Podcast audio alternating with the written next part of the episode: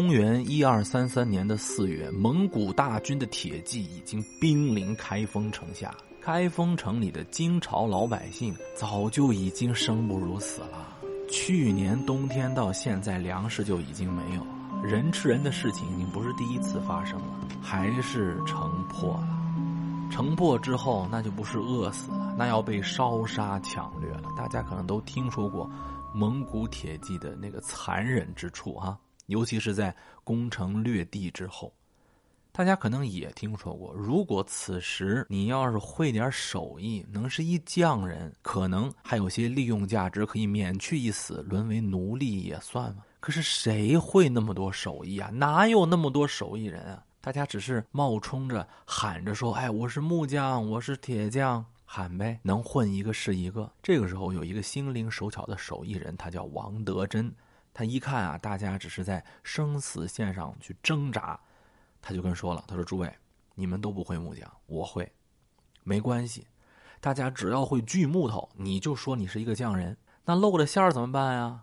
王德珍说：“没事儿，咱们一路上啊被蒙古人押解到可能更远的地方呢，我们一路走一路教，我就一定把大家都教会，这也是教手艺，也是救命啊。”真的，这位叫做王德珍的手艺人，就靠他的手艺和他这份哎成人之心吧，保住了很多人的性命。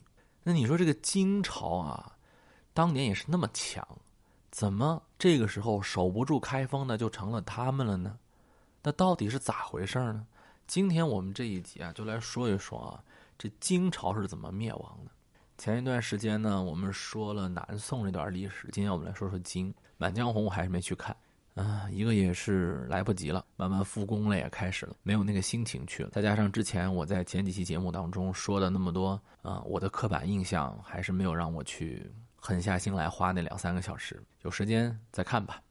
我们来今天说说这个金朝的事儿。金有多大呢？如果你今天生活在黑龙江、吉林、辽宁，包括河北、河南啊，河南、山东，我要说清楚啊，可不光是黑龙江、吉林，河北、河南、山东。包括山西以及内蒙古、陕西、甘肃的一部分，其实你都在金朝的统治范围内，啊，金朝极盛之时，人口近五千万，超过两百三十万平方公里。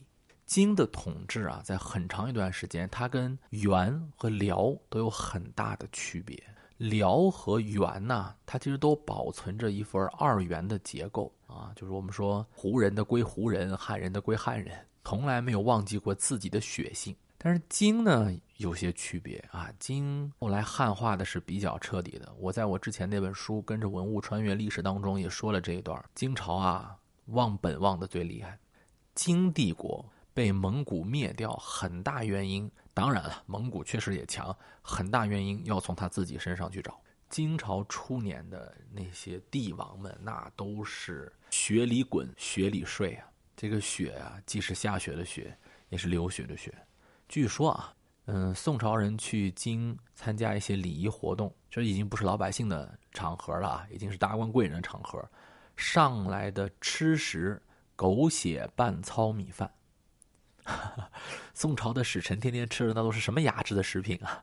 一看这个狗血拌糙米饭，实在是难以下咽啊。但是到了金朝的第三代、第四代君主的时候，那俨然一派中原气象了。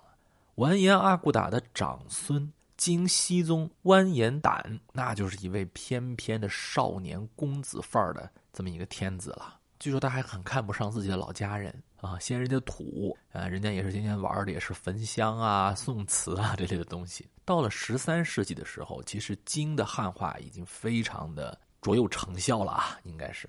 金为什么这么做啊？可能有很多原因。第一个可能就是差距忒大啊，辽啊、蒙古啊和金还是有区别。金呢是在白山黑水之间的渔猎民族，他们的日子过得更苦，所以来到温柔富贵乡、文章锦绣地，还是挡不住这个糖衣炮弹。当然也有他们急剧扩张的制度原因，这个我觉得更深刻。人口速度太快了，增加速度太快，结构整个权力结构都要发生变化。二元体制已经不能让金的这个统治延续下去，它必须全盘汉化，包括迁都。像完颜雍就已经迁到了燕京这块地方，啊，燕京就是中都了。早期的金朝的军队非常能打。我给大家推荐一本书啊，这本书呢是周思成先生的，叫做《灰三都》。这个“灰”什么意思呢？就是毁灭吧。何谓三都？刚才说的燕京就是中都，还有两都就听着非常宋朝了啊，精神宋朝。金朝的皇帝们一个一个都是精神宋国人，金宋分子。后面的两都就是开封和河南汝阳啊，当时叫蔡州。这三都毁灭的一件事情，在这本书当中啊，他告诉了我们一个铁血的军队是怎么沦落成连招兵都招不起来了。太平日子过长了以后，大家谁也不愿意当兵，你说呢？以前茹毛饮血、狗血拌饭，那能打仗就去打仗啊，拼一个前程。现在大家都日子过得很好了。干嘛还要去打呢？甚至后来的金朝的领导人们去怎么样的推行重武啊，要去狩猎，那都没有用了。有这么一个传说，我觉得是传说啊，其实也可以窥见一斑。话说，在一一二六年二月，北宋和金朝的军队不是签了一个条约吗？金的统帅就派出十一名骑兵，本来是要回国报信的，不是战斗军队。但是宋人呢，不知道就怎么了，他就就犯那个老毛病了，觉得人家十七个人好欺负。这十七个人走到今天河北磁县附近的时候，就要伏击他们。各位，你们觉得十七个人应该用多少人来伏击他们呢？伏击啊，就是有心算无心啊，多少人伏击够啊？二十七够吗？不行，那么就五十七、八十七，整整两千宋军呢。两千宋军有心算无心。没打过，被十七名金朝的骑兵打的是丢盔弃甲，死伤近半。这金朝以前的水平是这么个水平，但后来实在是不行了。我们都知道那个完颜亮，完颜亮不是想立马巫山第一峰嘛？但是他征南宋的时候，已经招不到拉得开弓的那些人了。就南宋的弓啊，可不是女真的弓，就发现女真的将士已经拉不开南宋的弓了。说金人以前打仗那个将军啊。五个人、十个人的都可以叫将军啊，就是搏击猎嘛，都可以叫，没有什么统一指挥，就打呗，打到哪里算哪里，穿插着打呗。弓马娴熟，而且可能也是苦地方人的人吧，能吃苦啊。不管冬天多冷，那铁甲从来不下身，体力好是一说，都是人，对吧？都是爹生娘养的，能有多么大的身体素质差别呢？关键还是靠着一股意志力。金朝军队。刚开始时候打仗，那个意志力真的让人钦佩啊！每一次的骑兵冲击，他们的身体负荷那么重的盔甲，一波一波的冲击，冲击完之后马上再整队再冲击。但是后来呢？你看到了这个金中后期时候，就哪有这样的人呢？啊，当然也有一个很关键的地方，就是西夏的马场没有了。哎呀，西夏这块地方太重要了啊！得西夏者得良马，得良马者得骑兵嘛啊，得骑兵者。在古代战争当中，那就很厉害。但是我们知道，蒙古是率率先把西夏这个马场给拿出来了，因为东北可不是养马的地方啊，中原也不能养马，主要就是西北养马。呃，蒙古铁骑在厉害的时候，那是四个人一匹，呃，一一个人四匹马，那速度非常快，这快赶上那个一战、二战时候的机动速度了。啊，但是金朝就不行了。金朝能一个人拥有两匹马，这就豪华配置了。所以逼着后来金朝开始修长城了。你想过吗？哎，长城很大一部分是金朝修的。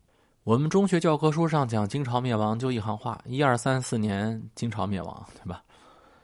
从一二一一年开始，就是成吉思汗在统一蒙古之后，就已经开始准备南下灭金了。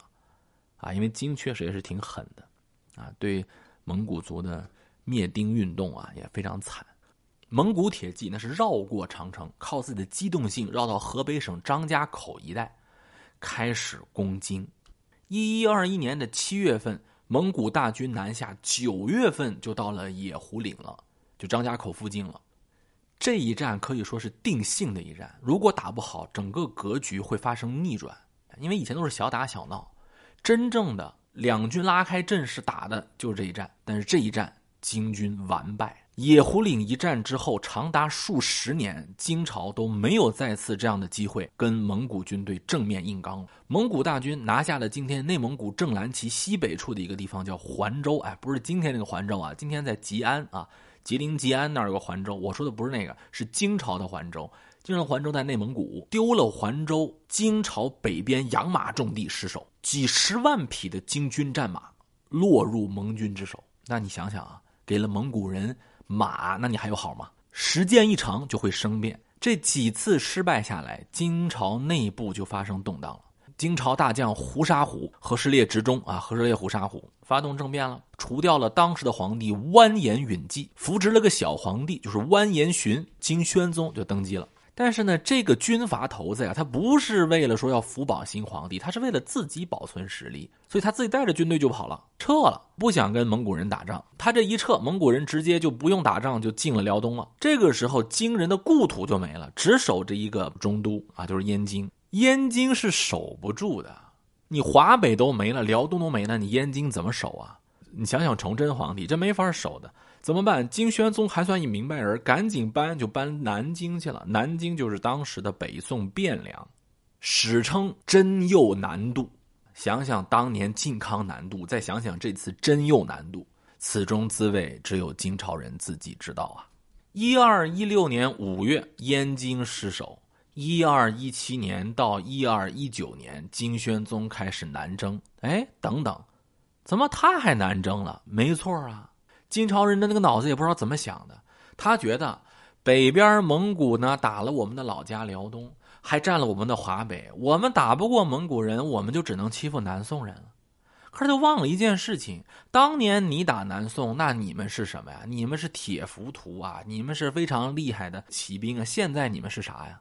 你们还能打得过南宋吗？所以，一二一七年到一二一九年这三次南征，不但没有占到任何南宋的便宜，反倒让金国本来就不多的军队变得更加捉襟见肘。金宣宗去世，金朝末代皇帝哀宗继位。据说哀宗还是个不错的皇帝，我也不知道为啥，怎么每到那皇朝末年就来了这么一个看起来还不错的皇帝啊？确实不错啊，他还组了一支中国历史上王牌军队——忠孝军。这支军队虽然人数不多，而且类别繁杂，哪儿的人都有：华北汉人、女真流民、西夏的逃亡的兵兵将，什么都有。但是这波人吧，还算是编练了一下啊，而且资源给的也比较多，马给的比较多，那就是，所以这支忠孝军反倒是绝处逢生，打了几个胜仗，比如说在今天甘肃打了一场胜仗，啊，这是为数不多的金蒙双方哎有过几次金朝胜利的记录，但是没什么用。一二三一年，蒙古大汗再次集结军队，这一次就是兵锋三路领军的，就是。窝阔台啊，他的弟弟拖雷领军攻西路，西路就是走陕西境内，渡渭河南下，啊，迂回到金朝的潼关防线的后方。我不攻你黄河，你说你跑到汴梁去，为什么？不就是觉得燕京无险可守，你想靠黄河来守吗？我直接绕过去打。中路军由窝阔台亲自率领，直逼开封洛阳。这种大规模的穿插，你多少个忠孝军也抵不住啊！一二三二年的正月十五，在荥阳的三峰山，金军主力与蒙古的西路军正面开刚，领军的就是黄金家族之幼子托雷安达呀！哎，这托雷安达打的确实厉害。说实话啊，那次金军的主力人数其实比托雷是要多的，托雷也是仅凭骑兵数量在苦苦周旋，但是天要亡你大金也是没有办法呀。瞬时间，天降暴雪，寒气逼人。这样的极寒条件下，蒙古人那真是龙入深渊，虎上山岗啊！金军完全溃败。是你是从东北来的，但你早就已经习惯了杏花春雨，你已经打不了这样的苦寒之战了。一代金末名将完颜陈和尚被俘，哀宗逃往蔡州城，蔡州是守不住的。哎，这个时候南宋又来了，传统异能一块夹击，是不是？宋朝就会干这个事儿。他们跟蒙古约好，南北夹击河南汝阳城啊。最终，哀宗呢也逃不过悬梁自尽的命运，大金朝就此从中国的历史上说再见。想想当年海陵王完颜亮的豪言壮语啊，想想当年十七铁骑战两千宋军的恐怖战绩。今啊还是你忘了本呀？好这一期我们就聊到这里下一期我们再见。